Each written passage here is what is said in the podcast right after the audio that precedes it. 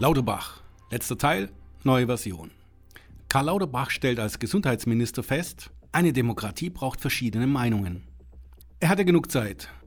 Er versucht immer alles selber zu machen, selber zu richten und seine Meinung durchzusetzen. Doch den Job als Gesundheitsminister, den kann man nicht alleine tun. Dafür braucht man seine Mitarbeiter. Doch seinen Mitarbeitern drückt er seine Meinung auf. In der Wirtschaft wird mit solchen Menschen, mit solchen Führungskräften normalerweise rigoros umgegangen. Solche Führungskräfte werden entweder hochgelobt, bekommen einen neuen Job oder ihnen wird gekündigt. Es wird Zeit, dass unser Kanzler Scholz etwas tut. Wenn Karl Lauterbach, was ich denke, nicht selber zurücktritt, muss unser Kanzler Scholz jetzt endlich eingreifen. Sonst kostet uns das alles mehr, als wir denken. Im Herbst kann es recht ungemütlich werden in Deutschland.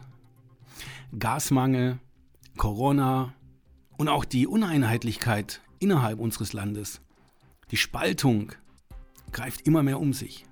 Ein Land der Extreme, obwohl es uns so gut geht. Was jedenfalls sicher ist, Karl Lauterbach ist für diesen Job der Falsche.